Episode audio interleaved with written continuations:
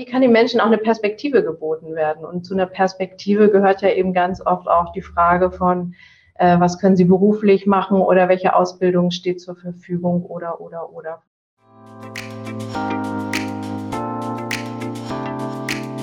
Multivitamin, der Podcast rund um Flucht, Migration und Zusammenhalt. Hallo und herzlich willkommen zu einer neuen Folge Multivitamin dem Podcast rund um Flucht, Migration und Zusammenhalt. Ich bin Sarah. Und ich bin Valeria. Fachkräftemangel. Das ist ja ein Begriff, der zurzeit immer wieder zu hören ist. Vom Krankenpfleger bis hin zur Bademeisterin. In vielen Branchen fehlen Arbeitskräfte. Und diese Entwicklung bleibt nicht folgenlos. Dies gilt für die betroffenen Unternehmen, aber auch für die Wirtschaft als Ganzes. Einige Lösungsansätze im Kontext der Fachkraftsicherung beschäftigen sich mit der Frage, wie man Bildung und Beschäftigungspotenziale der in Deutschland lebenden Menschen mit Migrations- und Fluchtgeschichte ausschöpfen kann. Aber wer sind eigentlich diese Menschen und wie erleben sie den Zugang in den Arbeitsmarkt? Wichtig ist es natürlich dabei zu betonen, dass es sich hier nicht um eine homogene Gruppe an Menschen handelt.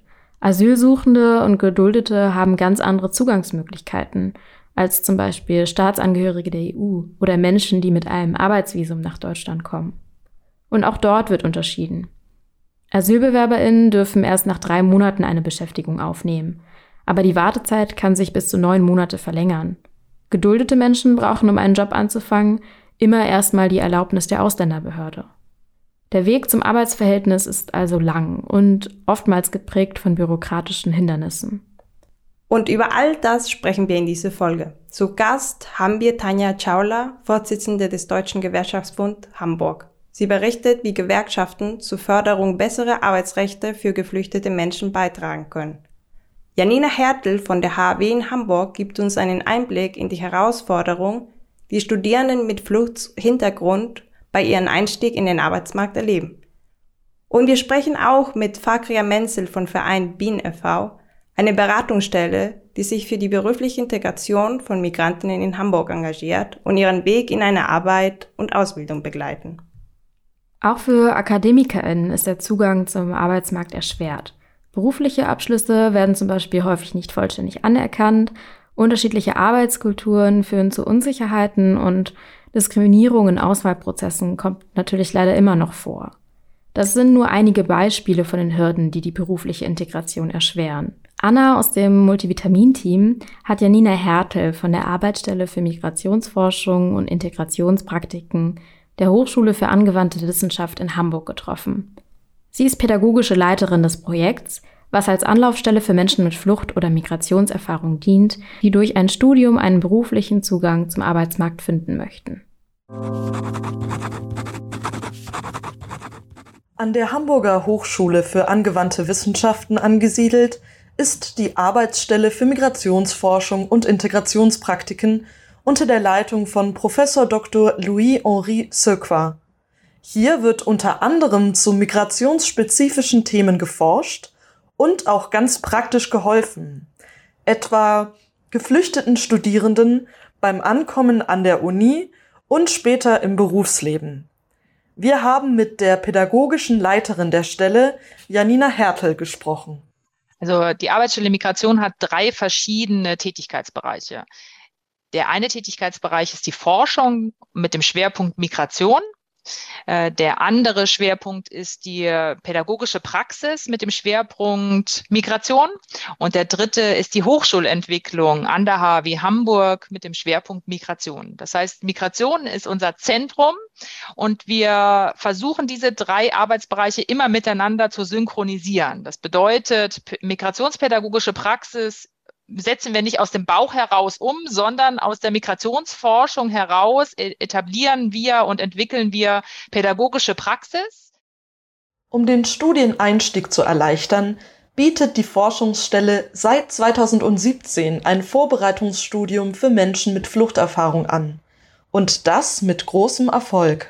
Und äh, die Menschen haben die Möglichkeit, äh, wenn sie ein Studieninteresse an der HAW haben und eine direkte Hochschulzugangsberechtigung mitbringen, und ein bestimmtes äh, Sprachniveau mitbringen für den Studiengang, in dem sie gerne studieren möchten, dass sie einen Bachelorstudiengang aus ihrer Wahl aussuchen können und sie belegen dort reguläre Lehrveranstaltungen. Ähm, diese Lehrveranstaltungen werden dann auch anerkannt. Äh, die Prüfungen, die dort absolviert werden, nach dem Regelstudieneinstieg. Das heißt, es ist wie eine Art gestreckter Studieneinstieg, der da entstanden ist. Da haben wir sozusagen den kompletten Student Lifecycle abgebildet. Das heißt, wir unterstützen äh, die Menschen in der Studienvorbereitung, wir unterstützen die Menschen beim Studieneinstieg, im Studienverlauf und auch beim Studium äh, Berufsübergang äh, mit sehr unterschiedlichen Angeboten. Wir haben auch ein Angebot, das sich explizit an Menschen mit einem akademischen Abschluss aus dem Ausland richtet, die äh, nicht auf dem deutschen Arbeitsmarkt andocken. Ähm, aus unterschiedlichen Gründen äh, versuchen wir die auch anders zu begleiten, logischerweise, weil sie schon viel mehr mitbringen als jetzt jemand, der Abitur gemacht hat und denkt, mal gucken, was ich jetzt mache. So, ja, das heißt, wir versuchen, die Menschen dort abzuholen, wo sie stehen ähm, und sie dabei zu begleiten, erfolgreich ihren Weg zu gehen. Die HAW begleitet AbsolventInnen auch am Übergang vom Studienabschluss hinein ins Berufsleben. Mit welchen Maßnahmen? Also wir starten ab dem dritten Semester Warum das? Also drittes Semester ist man noch weit weg vom äh, Studienübergang, äh, ja. Ähm, wir sagen, eigentlich müssen wir gucken, dass wir unsere Studierende dabei unterstützen, schon ab dem vierten Semester als Werkstudierende zu arbeiten. Denn es ist prima, wenn man im Studium schon berufsrelevante Erfahrungen sammelt und sich nicht fokussiert während des Studiums auf das Studium und dann ist man fertig und dann denkt man, okay, jetzt steige ich ein in den Arbeitsmarkt. Das funktioniert nicht, weil die Unternehmen gucken äh, neben, wie sehen die Noten aus, vor allem auf die Fragestellung, ist derjenige fit für den Job? Und das kann ich am besten nachweisen über Arbeitszeugnisse. Und deswegen unterstützen wir tatsächlich schon ab dem dritten Semester alle internationalen Studierenden äh, der HW Hamburg, ähm, können bei uns äh, ein Programm absolvieren, das heißt Kompetenz Compact Professional. Das ist einerseits ein Intensiv-Workshop am Anfang und dann ein individuelles Coaching im Nachgang und immer auch mal wieder so Workshop-Geschichten. Ähm, und es geht darum, dass man einerseits in diesem Workshop nochmal klarstellt, so funktioniert der deutsche Arbeitsmarkt, so sehen gute Bewerbungsunterlagen aus. Wir werden mit den Teilnehmerinnen und Teilnehmern Vorstellungsgespräche simulieren. Das heißt, sie bekommen auch nochmal ein Feedback, wie komme ich rüber? Und wo stehe ich heute und wo muss ich eigentlich hin, damit ich meine Kompetenz zum Strahlen bringen kann? Und wenn Sie dann äh, konkrete äh, Angebote haben, äh, über gute Bewerbungsunterlagen, die sie platziert haben. Dann coachen wir sie bei den Vorstellungsgesprächen. Das heißt, wir simulieren die Vorstellungsgespräche, auch wenn die Vorstellungsgespräche gelaufen sind, nochmal zu evaluieren, wie ist es gelaufen, wie hättest du auf einzelne Fragen vielleicht auch noch besser antworten können. Und wir äh, machen dann ein äh, On-the-Job-Coaching, nennen wir das. Das bedeutet, wenn die Studierenden dann äh, als Werkstudierende im Praxissemester, im äh, der Bachelor- oder Masterarbeit oder auch schon äh, im Job sind. Also wir unterstützen bis ein halbes Jahr nach erfolgreichem Berufseinstieg, weil das ist so die Schmerzgrenze. Wenn man die, wenn man sich da reingearbeitet hat, ist man eigentlich drin. Aber in diesem ersten halben Jahr äh, des rauen Gegenwindes äh, des normalen Berufsalltages, da passiert es schon, ähm, dass man manchmal vor Situationen steht und denkt, ich weiß jetzt hier nicht, was da gerade abläuft, aber irgendwas läuft nicht so optimal. Ähm, und da ist es gut, sozusagen äh, nochmal einen externen Blick, einen wohlwollenden externen Blick zu haben. Mit welchen Herausforderungen sehen sich nun viele Ratsuchende beim Einstieg in den Arbeitsmarkt konfrontiert? Also die Herausforderung würde ich sagen, als internationaler Student habe ich kein berufliches Netzwerk. Ich habe weder Mama, Papa noch irgendjemanden, den ich kenne. Und ich komme in ein System rein, wo erstmal in Frage gestellt wird, was ich kann. Alleine nur auf der, auf der Grundlage von, ähm, du sprichst nicht Deutsch als deine Muttersprache nur auf dieser Grundlage. Das Zweite, was wirklich ein Problem ist, ist, ähm, dass ich, wenn ich nicht weiß, wie das System funktioniert und was von mir erwartet wird, dann kann ich mich natürlich auch in meiner Kompetenz nicht so zeigen.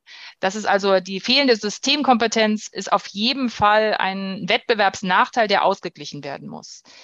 Dann haben viele nicht ausreichend Berufserfahrung. Das heißt, sie studieren die ganze Zeit, dann schließen sie ab und dann stehen sie da und kriegen keinen Job, weil sie haben diese Berufserfahrung während des Studiums nicht generiert. Weil draußen der raue Wind weht und man die Schwierigkeit hat, dass man Angst hat, da, draus, da rauszugehen. Das versuchen wir zu unterstützen, diese Angst zu nehmen, äh, weil die Erfahrung sagt, dass wenn ich mich kompetent präsentiere, ich meinen Weg gehen werde.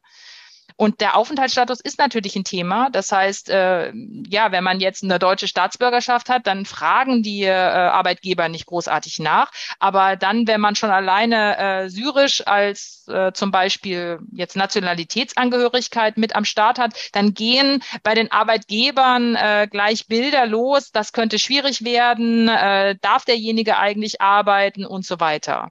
Und je nachdem, wenn jetzt jemand eine Duldung hat, ist er natürlich raus. Also dann äh, muss die Ausländerbehörde zustimmen. Wir haben ein paar Studenten, die auf einer Duldung hier studieren und das wird jetzt spannend, auch mit denen zu gucken, wie sieht es aus mit Pflichtpraktika, wie sieht es aus auch mit berufsrelevanter Erfahrung.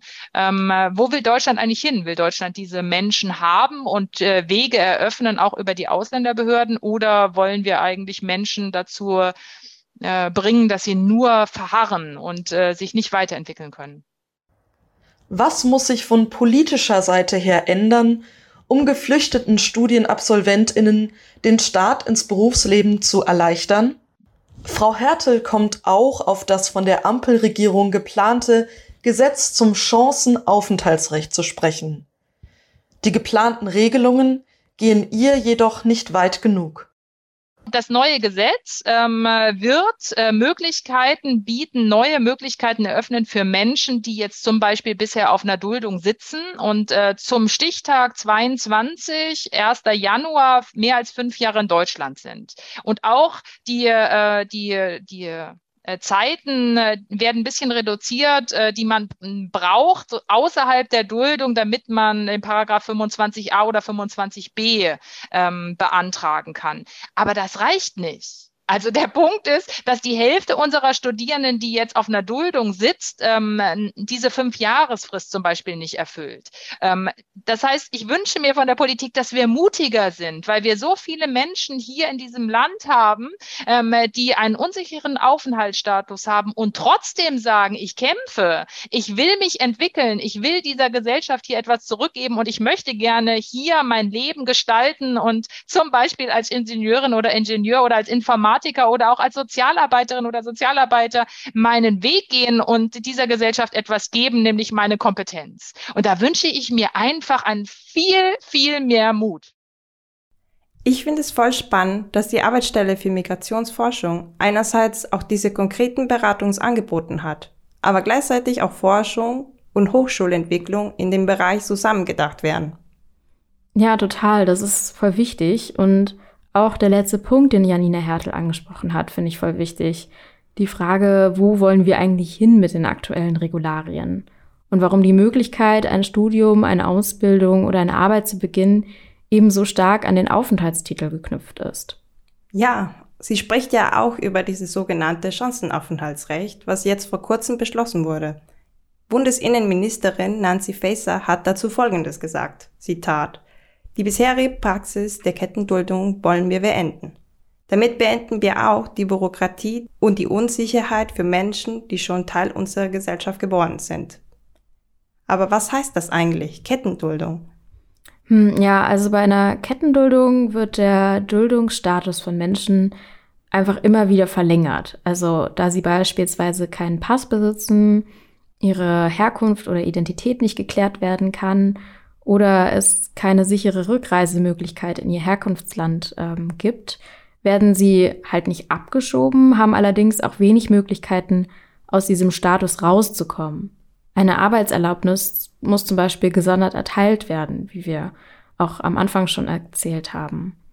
Hm, ab Januar 2022, also ab Anfang diesen Jahres, ist es aber möglich, dass Menschen, die seit fünf Jahren geduldet sind und nicht straffällig geworden sind, ein einjähriges Aufenthaltsrecht erhalten. Dann äh, können sie in dieser Zeit eben Dinge aufbauen, die es ihnen vielleicht ermöglichen, ein Bleiberecht zu erhalten. Das kann zum Beispiel auch durch einen ja, sicheren Job passieren. Aber wie Janina Hertel schon sagt, fünf Jahre in Duldung sind eine ganz schön lange Zeit. Und auch dann ist das Aufenthaltsrecht auf ein Jahr beschränkt. Sich in dieser Zeit beruflich integrieren zu können, das muss man ja auch erstmal schaffen. Ja, ich meine, auch dieser Druck, sich schnell in den Arbeitsmarkt einfinden zu wollen, führt dazu, natürlich, dass gerade Branchen, wo viele Menschen arbeiten möchte, etwas, weil sie nicht gut bezahlt werden oder dort schlechte Arbeitsbedingungen herrschen, gezielt Migrantinnen anwerben. Und über 40 Prozent der Menschen, die im Niedriglohnsektor arbeiten, haben Migrationsgeschichte. Sie für die Rechte von Arbeitnehmerinnen stark zu machen, ist Aufgabe von den Gewerkschaften, gerade in Zeiten von Pandemie und Inflation. Doch wie sieht es eigentlich aus mit der Repräsentation von Migrantinnen und Geflüchteten aus? Werden Ihre Erfahrungen eigentlich ausreichend mitgedacht? Wir haben mit Tanja Chaula genau darüber gesprochen. Sie ist seit November 2021 Vorsitzende des Deutschen Gewerkschaftsbundes Hamburg. Der DGB ist die größte Dachorganisation von Einzelgewerkschaften in Deutschland. Fast sechs Millionen GewerkschafterInnen aus allen Wirtschaftszweigen werden durch sie vertreten. Anna hat mit Tanja Chavla über die Aufgaben und die Zukunft von Gewerkschaften im Kontext von Migration und Flucht gesprochen. Ihr hattet auf eurer Website zum Tag der MigrantInnen so kurze, kurze Videoclips von euch mhm. hochgeladen. Und da fand ich ganz interessant, dass so ein Gedankengang, den du ausgeführt hattest, war, wie deine eigene Migrationsgeschichte in deiner Familie dein Gewerkschaftsengagement beeinflusst. Wie würdest du das erklären? Ja, das ist immer gar nicht so einfach in kurze Worte zu, äh, zu packen. Und äh, genau, vielleicht wissen es einige, die jetzt zuhören, aber vielleicht auch nicht. Ich habe ja einen Vater aus Indien und bin äh, in einem kleinen Dorf in Norddeutschland aufgewachsen. Und natürlich sind da Themen von Diskriminierung oder Rassismus, aber eben auch einfach un, ungleich behandelt werden oder ungerecht, auch wenn das ein großes Wort ist, behandelt werden, dadurch auch äh, an der Tagesordnung gewesen. Und das hat natürlich was damit zu tun, dass ich, äh, ich mich in meiner gesamten politischen und auch beruflichen Laufbahn immer sehr stark darauf fokussiert habe, genau dagegen auch vorgehen zu wollen. Und da denke ich, dass es äh, in einer Position wie dieser auch immer wieder mitzudenken, mitzudenken von, was heißt das eigentlich für KollegInnen, die auch nochmal eine Migrationsgeschichte mitbringen oder auch andere Diskriminierungsmerkmale unglaublich wichtig. Der Mediendienst Integration hat eine ganz interessante Aufstellung veröffentlicht und zwar haben nach deren Angaben in Deutschland rund 10,6 Millionen ArbeitnehmerInnen einen Migrationshintergrund. Wie viele Menschen mit Migrationsgeschichte engagieren sich in Gewerkschaften oder sind in Betriebsräten? Insgesamt äh, kann ich sagen, gibt es immer noch viel zu viele äh, Bereiche, Unternehmen, Betriebe ohne Betriebsratsgremien. Und da drinne äh, würde ich auch sagen, sind es immer noch sehr, also es kommt immer so ein bisschen auf die Branchen drauf an, aber wie gesagt, ich würde mir wünschen, wenn auch diese Gremien vielfältiger werden. Und deswegen kann, würde ich an dieser Stelle einen Appell starten und sagen, liebe KollegInnen, auch eure Stimme ist wichtig und seid dabei. Wie würdest du sagen, du hattest das ja schon so ein bisschen angedeutet, auch ohne konkrete Zahlen zu nennen, dass da vielleicht anteilig an diesen 10,6 Millionen tendenziell eher weniger Menschen mit Migrationsgeschichte in Betriebsräten sind oder in Gewerkschaften. Wie würdest du sagen, kann es gerade auch Gewerkschaften als ja so die Repräsentationsorgane für die Belegschaft gelingen, mehr Menschen mit Migrationsgeschichte als Mitglieder für sich zu gewinnen? Ich glaube, wir versuchen das schon an vielen Stellen. Also zum einen natürlich daran, ähm, auch eine Sichtbarkeit und eine Identifikation auch durch äh, gewerkschaftliche Hauptamtliche abzubilden. Und deswegen finde ich das auch umso besser, dass ich jetzt hier auch an dieser Stelle sitze und wirken kann. Aber natürlich auch äh, geht es auch immer darum, die besonderen Themen mit im Blick zu behalten.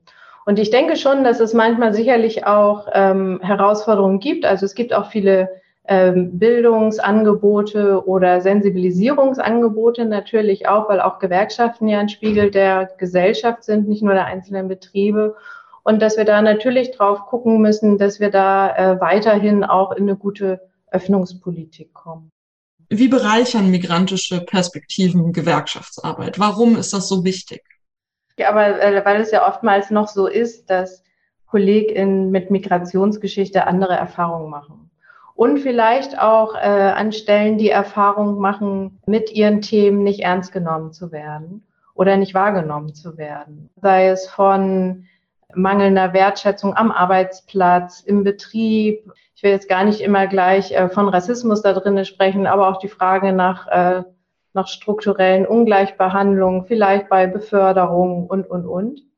Und das, äh, das sind natürlich unglaublich wichtige Themen, die ein Betriebsrat aufnimmt, aufnehmen soll, aufnimmt. Und genau deswegen finde ich das wichtig, da eben auch Zugänge zu formulieren. Geht es ja schon darum, Arbeitsbedingungen zu verbessern, und zwar zu verbessern von all unseren Mitgliedern und eben auch von unseren Mitgliedern mit Migrationsgeschichte. Und deswegen müssen die sich sozusagen diese Erfahrungen und Arbeitsbedingungen auch irgendwo niederspiegeln.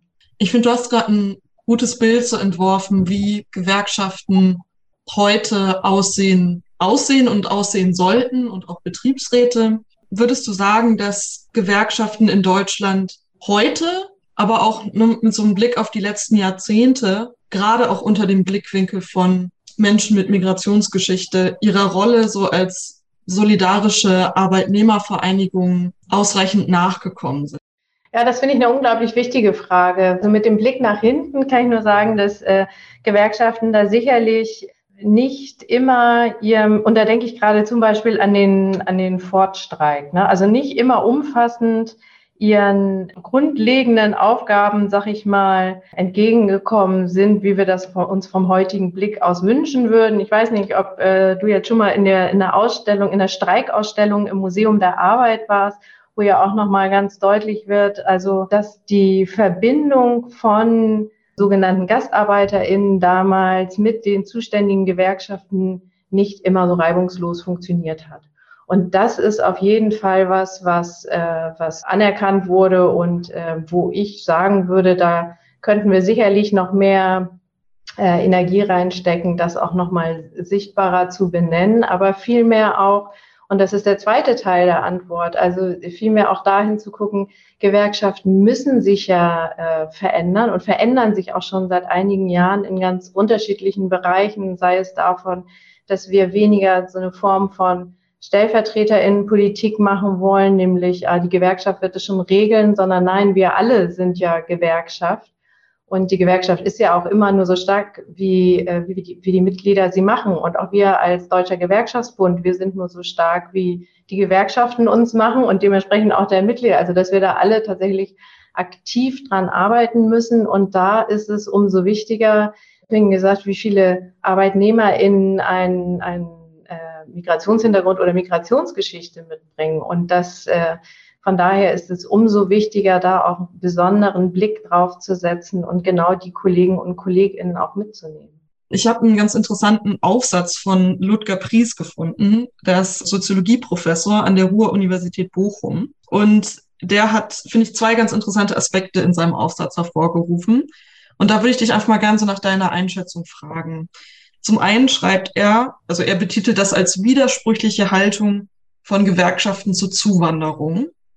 Und er schreibt, Zugewanderte übernehmen Arbeitsplätze, die die einheimischen Beschäftigten eher meiden. Einwanderung vor allem von weniger qualifizierten Arbeitskräften führt also zu einem Fahrstuhleffekt, der Gestalt, dass alle Arbeitskräfte in der sozialen Rangskala nach oben geschoben werden oder eine Unterschichtung durch Zugewanderte stattfindet. Wie würdest du da die Haltung von Gewerkschaften einerseits in ihrer Rolle als Arbeitnehmerinnenvertretung unter dem Blickwinkel von Zuwanderung bewerten?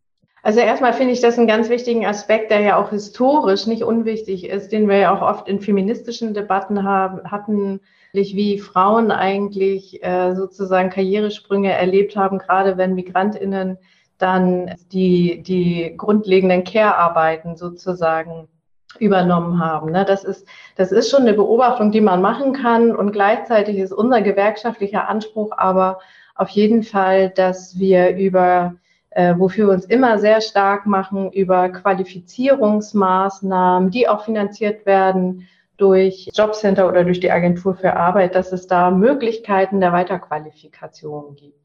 Das ist auch was, was uns jetzt gerade in der aktuellen Situation, ne, also wenn ich jetzt an die UkrainerInnen denke, äh, in erster Linie Frauen mit Kindern. Und am Anfang gab es ja diesen großen Aufschrei, juhu, endlich haben wir eine Lösung für, unser, für unseren Fachkräftebedarf gefunden. Und dann aber äh, waren wir das auch diejenigen, die gesagt haben, ja, wir finden das natürlich wichtig, dass die neuen NachbarInnen da auch einen, einen direkten Zugang zum Arbeitsmarkt bekommen. Aber dass es natürlich nicht sein kann, genau das, worauf äh, dieses Zitat anspielt, dass es natürlich nicht sein kann, dass es entweder Jobs sind, die total unter den Qualifikationen sind von denjenigen, die sie annehmen, oder auch Arbeitsbedingungen haben, wo es gar nicht äh, was untragbar ist. Von daher wäre ich da so ein bisschen, wäre ich da eher so ein bisschen ablehnt, weil unser Blick tatsächlich eher darauf geht, ähm, grundsätzlich sowieso, dass Löhne zum Leben reichen müssen und auch äh, eine Armutssicherung fürs Alter abbilden müssen, was wir ja oft in den Bereichen, äh, die da jetzt äh, in diesem Zitat ja vorkommen, also eher wenig Qualifikation oder oder oder vorbereiten, also dass das sowieso etwas ist, wo wir uns gegenstemmen gegen äh, Minijobs äh, oder äh, alles das, was keine sozialversicherungspflichtigen Jobs sind. Äh, da haben wir ja sowieso eine ziemliche Allergie gegen. Und aber, wie gesagt, auch äh, parallel laufen und gucken, wie können wir eigentlich im Thema Qualifizierung weiterkommen. Und deshalb nochmal kurz zurück auf den Aufsatz und ich zitiere ihn nochmal. Also er sagt, dass es Unterschiede im Einsatz für Arbeitnehmerrechte gebe, je nachdem, welcher Migrationstypus betrachtet wird. Dauerhafte Einwanderung mit allen bürgerschaftlichen Rechten ermöglicht den Gewerkschaften, die Zuwandernden in bestehende Arbeitskulturen zu integrieren. Schwieriger stelle sich die Situation bei der zirkulären Migration dar, bei der Beschäftigte nur für begrenzte Zeiträume kommen. Von der saisonalen Arbeit bis zur Zuwanderung für einige Jahre oder eben bei Geflüchteten und Asylsuchenden. Wie, wie ordnest du dieses Zitat ein? Erstmal würde ich ganz grundlegend sagen, dass wir ja manchmal eine Art von Spagat hinlegen. Weil Spagat insofern, weil auch wir sind ja eine Mitgliederorganisation. Das heißt, wir setzen uns für die Arbeitsbedingungen, Arbeitsbedingungen unserer Mitglieder ein. Das äh, finde ich, das muss man auch immer wieder sagen, weil äh, oftmals ja heutzutage so Errungenschaften, die Gewerkschaften erkämpft haben, als so gegeben genommen werden. Ne? Ich sage jetzt mal sowas wie Urlaubsanspruch oder Lohnfortzahlung im Krankheitsfall. Das sind zwar alles Sachen, die stehen heute im Gesetz, aber die sind ja mal von Gewerkschaften erkämpft worden. Und auch da wieder, das konnten wir nur erkämpfen, weil eben auch Leute mit uns auf der Straße standen.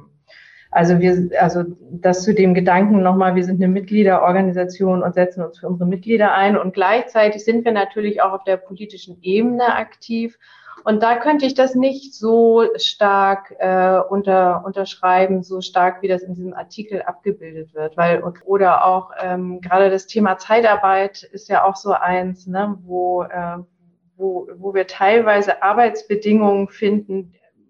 Wir wissen es, die gibt's noch, aber die sollte es hier in so einem reichen Land wie Deutschland und auch in so einer reichen Stadt wie Hamburg nicht mehr geben und sind da doch schon auch sehr aktiv. Was uns schwerfällt, ist natürlich in Gesetzgebung einzugreifen. Also wir haben jetzt gerade auch im Kontext von der Ukraine nochmal gesagt, dass wir es begrüßen, was für Möglichkeiten und äh, Maßnahmen jetzt in Bezug auf die UkrainerInnen äh, initiiert wurde. Und es wurde uns auch immer wieder gesagt, ja, und das sind alles Instrumente. Also ich sage jetzt mal sowas, dass ähm, der Paragraph 24 gezogen wurde, damit ja schnell die Möglichkeit da war, ähm, äh, Leistungen nach dem zweiten Sozialgesetzbuch in Anspruch zu nehmen, also auch Kinderbetreuung und den Zugang zum Arbeitsmarkt direkt zu haben. Das sind alles Sachen, die wurden mal 2015 gelernt, aber damals nicht angewandt. Und da sagen wir schon, dass wir an vielen Stellen eigentlich sehen, dass das äh, schwierig ist oder vielleicht auch ein bisschen, ich habe ja vorhin den Fachkräftebedarf schon angesprochen, also da da nimmt man sich ja auch ein Stück weit was als Staat, wenn man Leuten genau diese Möglichkeit nicht gibt, weil sie eben beispielsweise nur eine Duldung haben. Und da finde ich aktuell gerade die Debatte oder auch die Gesetzesentwürfe, wo wir natürlich auch stark hinwirken drauf, wie kann gerade, wenn du so, eine, so ein Format von Kettenduldung hast oder so, wie, können, wie können da, wie, wie, wie kann den Menschen auch eine Perspektive geboten werden? Und zu einer Perspektive gehört ja eben ganz oft auch die Frage von, äh, was können sie beruflich machen oder welche Ausbildung steht zur Verfügung oder, oder, oder. Von daher wäre ich auch da mit dem Innenblick heraus auf dieses Zitat jetzt ein bisschen, ein bisschen griesgrämig eigentlich fast, weil wir schon versuchen, da an allen Stellen auch aktiv zu sein und zu werden. Und du hattest gemeint, ne, es geht um Chancen und Perspektiven. Da versucht jetzt ja die Ampelregierung so ein bisschen einzugreifen mhm. mit dem neuen Chancenaufenthaltsgesetz, was jetzt im Herbst in den Bundestag gehen soll, was ja dieses Problem angehen soll. Wie würdest du sagen, wie bewertest du diesen Gesetzesentwurf? Geht der weit genug oder wie, was würdest du dir da noch wünschen von Seiten des Gesetzgebers? Und auch hier wieder die Frage, was tun Gewerkschaften oder was müssten sie vielleicht mehr tun in diesem Bereich ihres Engagements? Also ich glaube, der Gesetzesentwurf ist auf jeden Fall erstmal ein guter Anfang. Ein guter Anfang, um damit dann ähm, zu sehen, was, äh, wie hilfreich das sein kann, genau solche, na, ich will jetzt noch nicht wirklich von Öffnungen sprechen, ne, aber zumindest eine Chance aufzumachen, um endlich eine Aufenthaltsperspektive und eine Lebensperspektive entwickeln zu können. Und gleichzeitig muss man natürlich auch sagen, dieser Gesetzesentwurf enthält auch Hürden, Hürden, die auch nicht so einfach zu meistern sind. Also ähm, die Frage von, wie gelange ich denn an diesen, an diesen Aufenthalt? Und da wird es sicherlich ähm, nicht ganz so einfach sein, sag ich mal, genau da in den Genuss auch zu kommen. Da hätte ich mir vielleicht die eine oder eine andere Vereinfachung gewünscht. Aber wie gesagt, es ist zumindest erstmal ein Anfang, der auch nochmal eine andere ein anderes Paradigma aufmacht, als vielleicht äh, die vorherige Regierung das gemacht hat.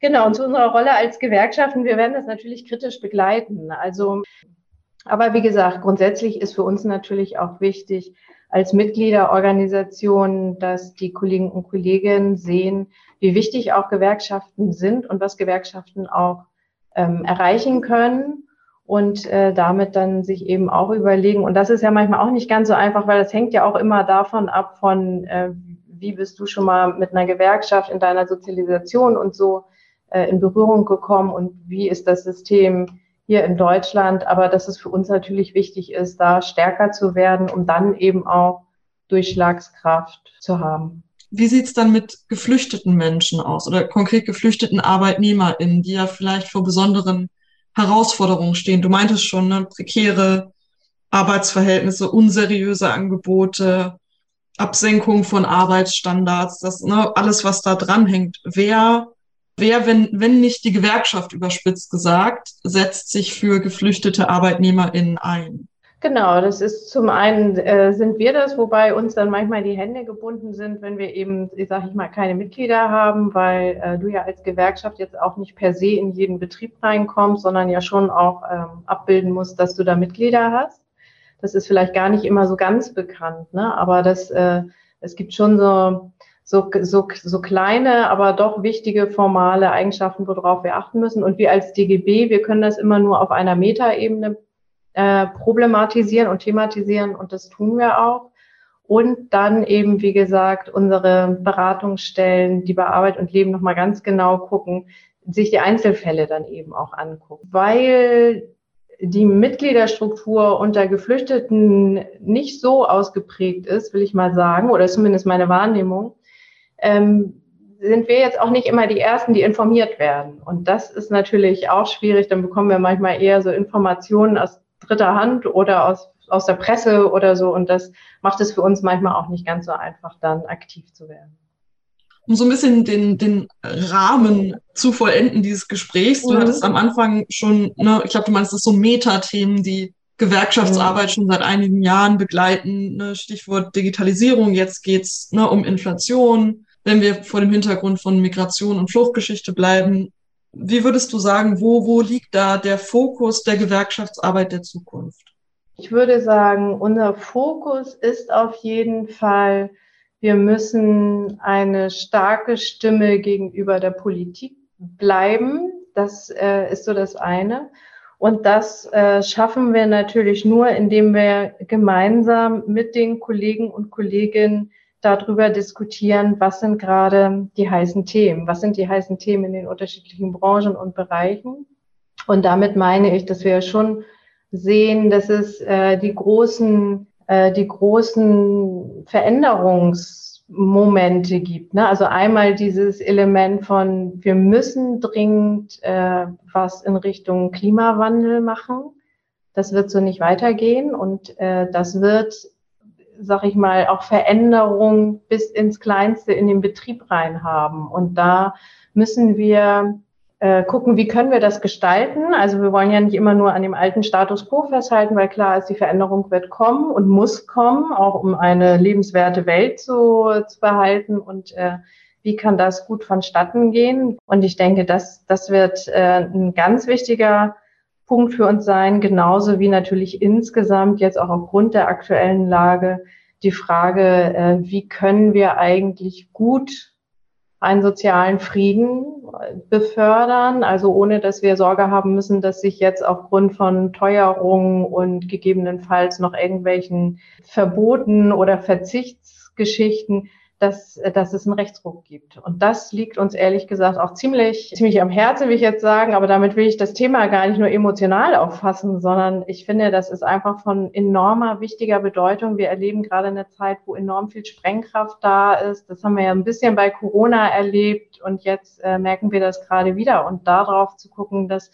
dass genau diese Krisen, die wir gerade erleben, dass die eben nicht nur von denen bezahlt werden, die eigentlich eh schon zu wenig haben, sondern ähm, dass da eben auch, das ist ja auch eine Forderung, die wir immer wieder stark machen, dass wir ein anderes Steuersystem brauchen, dass wir eine Vermögensteuer brauchen, eine Übergewinnsteuer, also dass eben die, die viel haben, da eben auch äh, dementsprechend Lasten tragen müssen. Und das, äh, das ist etwas, worauf gerade wir als DGB natürlich sehr, sehr stark darauf bedacht sind.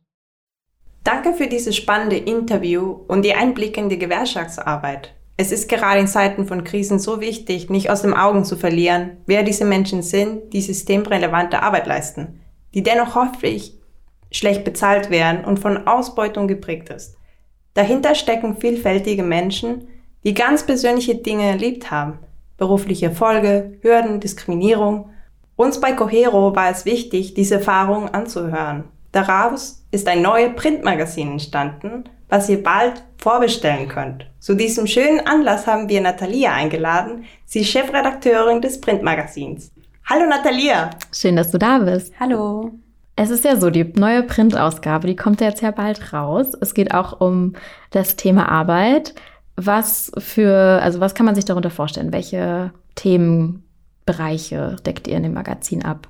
Bei der Konzeption des Heftes haben wir uns zuerst überlegt, wie man überhaupt an Arbeit kommt. Mhm. Also Jobsuche ist da ein ganz großer Teil. Und da wurde halt schnell klar, welche Strukturen ähm, eben Menschen diskriminieren, die eine Migrations- oder Fluchtgeschichte erlebt haben. Das ist nicht nur der Name bei Bewerbungen. Also das ist dann auch die Anerkennung des Studiums oder auch ähm, genau des Studiums im Ausland oder mhm. auch anderer Fachqualifikationen. Das sind aber auch Sachen wie ein Duldungsstatus, der bestimmte Zugänge nicht ermöglicht, der dann auch über eine sehr, sehr lange Zeit keinen Zugang zum Arbeitsmarkt ermöglicht. Ähm, außerdem haben wir uns mit Strukturen wie Klassismus auseinandergesetzt. Da weißt du ja auch sehr viel drüber. ja, den Beitrag habe ich geschrieben. genau.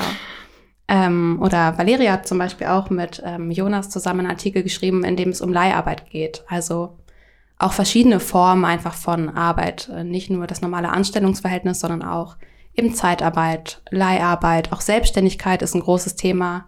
Da die Frage, ob es eine Chance oder Notlösung ist.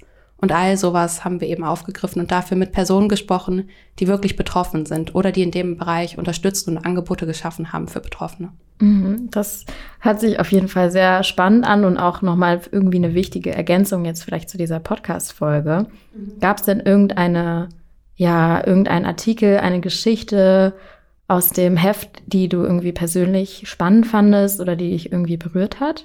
Also es sind vor allem diese sehr persönlichen Geschichten. Wir haben zwei Cohero-AutorInnen auch im Heft ähm, vertreten, Sahar und Ahmed die beide auch über persönliche Diskriminierungserfahrungen ähm, erzählt haben. Und gerade bei Sahar ging es dann auch die, um die Intersektionalität von eben ähm, ja dem Zugang zum Arbeitsmarkt, der eben verschränkt ist durch Rassismus, der mhm. leider existiert, aber auch eben dann dieser Intersektionalität als Frau auf dem Arbeitsmarkt mit einer Fluchtgeschichte. Ähm, ja, einen Job zu finden oder ein Versuchen, ähm, einen Job zu finden. Und ähm, ich finde gut, wie deutlich sie am Ende wurde und wie persönlich sie wurde. Und das hat natürlich mitgenommen. Mhm. Ähm, Sahar wird ja auch ähm, eine, ja, aus ihrem, also ihren Artikel vorlesen. Und zwar gibt es eine kleine Release-Party ähm, für die Print-Ausgabe. wo, ähm, wo können sich Leute anmelden? Sag mal die Infos. Äh, genau. Wir feiern unsere Release-Party mit dem Museum der Arbeit zusammen. Das passt natürlich vom Thema richtig gut. Ähm, am 29.08. um 19 Uhr laden wir von Cohero ein. Und anmelden kann man sich immer noch und auch sehr, sehr gerne über unsere Website. Da findet ihr das Formular zur Anmeldung. Genau, es wird eben nicht nur die, die Lesung geben, sondern auch ein Panel, was du ja auch moderierst ähm, zu dem Thema, ähm, auch Zugang zum Arbeitsmarkt. Mhm. Und ähm, wir erwarten spannende GästInnen dazu. Wenn man jetzt nicht in Hamburg ist, aber das Printmagazin gerne haben möchte, wie kriegt man das? Genau, ähm, erscheinen wird die Ausgabe am 22.08., also schon ganz bald. Und zu bestellen ist das Heft ähm, auf unserer Website oder auch gerne per E-Mail an abo.cohero-magazin.de. Genau, wie du ja gerade schon meintest, alle Infos zum Magazin, aber natürlich auch zu allen anderen Dingen findet ihr wie immer in der Folgenbeschreibung. Es ist alles verlinkt. Wir würden uns sehr freuen, wenn einige von den Zuhörerinnen auch ähm, zum Museum der Arbeit kommen und wir ins Gespräch kommen können. Danke, Natalia. Dankeschön. Wir haben jetzt schon einige Aspekte gehört, die Migrantinnen erschweren, Zugänge zum Arbeitsmarkt zu finden. Und auch wenn sie den Einstieg schaffen, dann begegnen ihnen häufig Hürden. Hier setzt der Verein BIN e.V. an. Bei der Beratungsstelle werden Geflüchtete und Migrantinnen bei der beruflichen Integration in Hamburg begleitet. Zahlreiche Workshop-Angebote, Trainings und auch Kooperationen mit Jobcenter und Arbeitgebern sollen den betroffenen Menschen dabei helfen, Anschluss zu finden, die Arbeitskultur in Deutschland kennenzulernen und auch gerade bei Frauen gewisse Hemmungen abzubauen. Ich habe mit Vereinsvorsitzenden Fachria Menzel über ihre Arbeit gesprochen. Dann ja, vielen Dank nochmal, dass Sie sich Zeit nehmen für das Gespräch heute. Was hat Sie denn dazu motiviert, ähm, ja, die Arbeit, die Sie jetzt machen mit Ihrem Verein BIN e.V. zu machen? Wie, wie kam es dazu? Der e.V. steht für berufliche Integration. Das der ursprüngliche Gedanke war, dass wir gesagt haben, äh, nur die Sprache, Ausbildung und Qualifizierung und Arbeit ähm, die Integration auch überhaupt, nur über diesen äh, vier Punkte auch die Integration überhaupt gelingen kann, sind für mich persönlich, auch gerade die Sprache ist einer der Bausteine, einen wichtigen Baustein, äh, sich auch hier in Deutschland integrieren zu können und dann im nächsten Schritt natürlich eine Ausbildungsarbeit. Und das war so die Motivation für uns und deshalb auch der Verein, der Vereinsname, nämlich äh, berufliche Integration wurde auch von Anfang an ganz bewusst so gewählt. Das war der, das ist das eine Aspekt. Der zweite Aspekt oder Ansatz war von mir, dass wir 2015, 2016 eine, eine Änderung der Arbeitserlaubnis äh, hatten, eine Gesetzeslageänderung hatten. Und da ging es unter anderem darum, dass Menschen, die ähm, hier auch äh, integriert sind in Arbeit und, äh, und, eine Sprache oder beziehungsweise auch eine Qualifikation erworben haben, auch eine Chance haben, in Deutschland zu bleiben. Das heißt, ein Aufenthaltstitel wurde mit den Arbeits-, mit den Qualifikationen und Arbeits- und Integrationspunkte wurde ebenfalls verbunden. Und somit äh, war für mich klar, dass, dass ich nur dann natürlich die Menschen richtig hier in Deutschland ähm, unterstützen kann und helfen kann und dass sie sich auch hier integrieren können, nur über berufliche Integration auch gelingen kann. Und hatten Sie da auch eine persönliche Motivation? Also warum, warum Sie das gerade machen wollten? Ja, also ich komme selber aus Afghanistan und bin auch in Afghanistan geboren und mit 13 bin ich ja, das ist ja, bin ich aus Afghanistan nach Deutschland gekommen und das ist ja so ähnlichen Weg hatte ich, so wie vielen anderen, die hierher kommen. Und äh, das war so meine Motivation. Und mir ging es seitdem, seit ich in Hamburg und vorher aber auch in Afghanistan, aber hier nochmal auch ging es immer mehr ganz gut. Und äh, somit ähm, dennoch gibt es natürlich sehr viele Hürden, die man natürlich, wenn man als Geflüchtete nach Deutschland kommt, auch überwinden muss und sollte, um da sich auch entsprechend hier wohlfühlen zu können. Und das habe ich selber erlebt und dadurch äh, ist das dann halt auch, das war sozusagen meine intensere Motivation, warum ich den Verein gegründet habe. Und die äh, Frage war für mich nicht ob, sondern die Frage war, welchen Weg suche ich tatsächlich, um den Menschen zu helfen.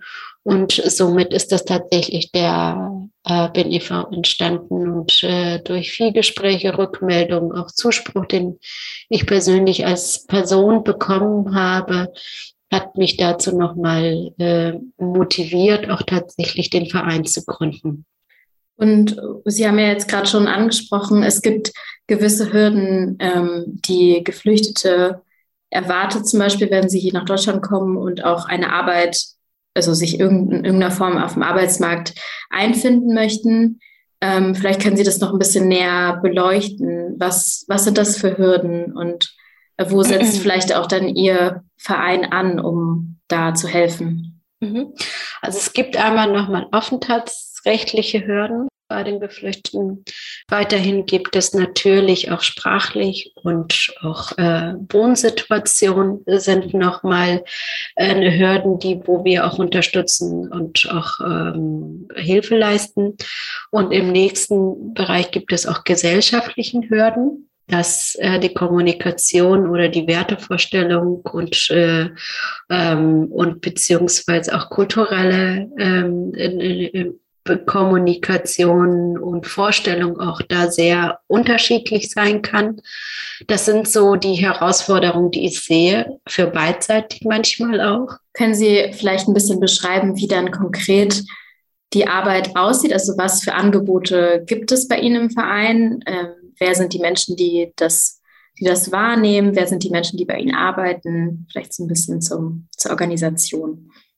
Zu uns kommen überwiegend Frauen ähm, und nehmen an unseren Projekten teil. Weiterhin äh, sind wir ein zertifizierten Bildungsträger. Das bedeutet, wir beraten Menschen, ähm, machen da etwa 6000 Beratungen pro Jahr und bringen die Teilnehmerinnen oder beziehungsweise unterstützen wir die Frauen und äh, die Teilnehmerinnen und Teilnehmer dahin, dass sie ähm, an Arbeitsmarkt herangeführt werden könnten oder wir führen sie an den Arbeitsmarkt heran und wir unterstützen sie, um ihren typischen Hürden, die sie sagen, auch zu abzubauen. Das ist so unsere Hauptarbeit. Und in den Projekten geht es überwiegend, geht es um Beratungsansätzen und Qualifizierung der Frauen in den in, äh, aus den unterschiedlichen Lebenslagen. Es gibt hauptsächlich Frauen, die in den Unterkünften leben. Es sind Frauen, die die in der noch als äh, noch in Elternzeit sind äh, und äh, mit Migrationserfahrung, ähm, äh, die die Migrationserfahrung haben. Und wir haben ähm, weiterhin ähm, Menschen, die eine Arbeit oder eine Ausbildung suchen, genauso auch beraten und, und qualifizieren wir Menschen äh, für bestimmten äh, Kompetenzen. Also zum Beispiel, wie kann ich denn mit den äh, Medienkompetenz zum Beispiel bieten wir den an? Das heißt, wie können wir mit den EDV umgehen oder weiterhin unterstützen wir den, dass sie auch eine Berufssprache ähm, erlernen. Das sind so die Themen, die wir anbieten. Sie haben ja auch gerade schon darüber gesprochen, dass Sie besonders Projekte auch haben für Migrantinnen, also für Frauen. Welche Hürden oder welche zusätzlichen ähm, Schwierigkeiten in Bezug auf die Integration auf den Arbeitsmarkt haben denn Frauen oder wie sind da die Erfahrungen? Ähm, es ist so, dass die Frauen auch erstmal den einfach für sich erstmal klären müssen oder sich ein Verständnis dafür brauchen, dass, dass man hier in Deutschland tatsächlich ähm, einerseits Familie haben kann, an andererseits auch arbeiten kann, das äh, oder halt auch eine, eine Bildung genießen kann. Das ist so Rollenverständnis ist noch ein Thema, wo dann etwas noch größer ist als, als auch äh, bei den ähm, Menschen, die hier aufgewachsen sind. Weiterhin kommt auch nochmal zum Thema Rollenverständnis auch dieses familiäre Strukturen, dass äh, Frauen relativ häufig eher in den das den Verständnis haben, dass ihre Aufgabe ist, Kinder und äh, äh, zu erziehen und in der Zuhause zu sozusagen sich darum zu kümmern. Auch das ist eine weitere Hürde, was die Frauen tatsächlich weiterhin ist es so, dass die Frauen auch große Ängste haben, sich an den Regelsystem auch anzubinden. Da ist das Vertrauen zur Behörde und, äh, und beziehungsweise auch Bildungsinstitutionen sehr gering. Und eine weitere Hürde ist auch, dass die Frauen ähm, tatsächlich äh, nicht ähm, sich trauen, auch innerhalb dieser Familienstrukturen zu sagen, ich möchte gerne äh, mich weiterbilden, mich entwickeln, mich persönlich auch äh, zu entfalten. Und ähm, vielleicht so zum Abschluss auch, Gibt es spezifische hm, Forderungen oder Wünsche, die Sie auch vertreten in Bezug auf die berufliche Integration von Migrantinnen? Wo gibt es noch Nachholbedarf? Wo kann angesetzt werden? Ja, was erhoffen Sie sich vielleicht, was sich noch entwickeln kann? Jetzt auch ähm, Migration und auch Fluchtbewegungen nehmen ja immer weiter zu. Es werden auch Menschen auf dem Arbeitsmarkt gebraucht. Ähm, was muss dafür passieren, damit das auch wirklich klappt? Also die Wirtschaft muss sich auf jeden Fall aus meiner Sicht die Zielgruppe, die Zielgruppe noch mal besser kennenlernen. Und die Wirtschaft sollte aus meiner Sicht auf jeden Fall das, ähm, die Zielgruppe äh, besser ansprechen und für die Zielgruppe auch entsprechenden angepasste auch äh, Arbeitsaufgaben ähm, erstellen. Sonst Sonst werden sie äh, durchaus über ähm, sehr langer Zeitraum tatsächlich oder sehr schnell dann auch merken, dass sie halt eben einen großen Teil der Mitarbeiterinnen oder einen großen Potenzial einfach nicht äh, äh, liegen lassen. Ähm, und es sollte auch, also ich wünsche mir auf jeden Fall, dass auch die Wirtschaft mehr Flexibilität in ihrer ihre Arbeitszeit äh, und ihre Arbeitsform äh, und Arbeitsqualität nochmal zeigen müssen. Und weiterhin natürlich auch mehr Begleitung der Zielgruppe in den Betrieben, um diese Überforderung, die da auf beiden Seiten entstehen kann, äh, auch äh, relativ leicht auch zu beheben und auch dafür dann auch entsprechenden Rat und beziehungsweise auch Vorschläge äh, gemeinsam und Lösungsansätze auch gemeinsam zu erarbeiten zu können.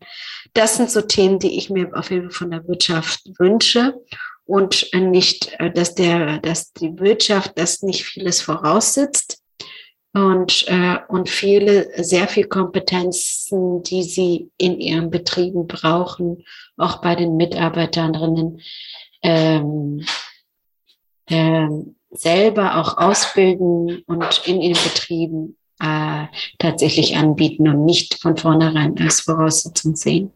Und von, von staatlicher Seite wünschen Sie Da wünsche ich auf jeden Fall mehr äh, eine Differenzierung zwischen Menschen äh, mit Aufenthalt und ohne Aufenthalt. Das wünsche ich mir sehr im Arbeitsleben und äh, keine Differenzierung zwischen äh, Herkünften wie aus, aus, also da, auch da wird inzwischen differenziert. Da würde ich mir sehr von der Stadt äh, Hamburg wünschen, dass da nochmal einen neuen Denkprozess gegeben werden muss und auch äh, neue Ansätze dafür gefunden werden sollte, weil wir das jetzt sehen, dass das auch möglich ist. Auch hier bedanken wir uns ganz herzlich für das Interview. Alle Infos zu BIN.FV findet ihr in den Show Notes verlinkt. Und Sarah, was ist dir aus dem Interviews hängen geblieben? Mm, also ich glaube, dieser Wunsch nach mehr Flexibilität und dass eben nicht unterschieden wird nach Menschen mit verschiedenen Aufenthaltstiteln oder verschiedenen Herkünften, das zieht sich irgendwie durch diese Folge. Alle unsere Interviewpartnerinnen fordern, dass der Arbeitsmarkt zugänglicher und flexibler wird. Das stimmt. Aber dazu gehört eben, dass sich die Politik und die Wirtschaft damit auseinandersetzen, welche Hindernisse für Migrantinnen existieren, sich einzufinden. Und dass Migranten nicht nur als Mittel gesehen werden, um billige Arbeitskräfte zu ersetzen, sondern dass sie Qualifikation, Perspektiven und Erfahrungen mitbringen, die wertvoll sind. Ja, auf jeden Fall. Wir hoffen, dass wir euch damit ein paar Denk Denkanstöße mitgeben konnten, denn wir sind jetzt auch schon am Ende der Folge angelangt. Ähm, ihr könnt zu dem Thema online und in unserem Printmagazin weitere Artikel und Beiträge lesen. Wir berichten mit Multivitamin, nämlich multimedial und ähm, versuchen auch immer konstruktiv zu sein. Im Podcast, auf unserer Website und auch in unserem Newsletter, wo wir euch alle wichtigen Infos zusammenfassen. Schaut mal bei cohero-magazin.de vorbei oder checkt die Links in der Folgenbeschreibung, wenn ihr euch dazu anmelden möchtet. Und äh, wir sind gemeinnützig und finanzieren uns daher hauptsächlich über Spenden. Wenn euch dieser Podcast also gefällt, dann freuen wir uns über jede Unterstützung. An letzter Stelle bedanken wir uns herzlich bei unseren Interviewpartnerinnen, dass sie ihre Perspektive und Erfahrungen mit uns geteilt haben. Danke fürs Zuhören und bis zum nächsten Mal. Ciao, Sarah. Ciao, Valeria.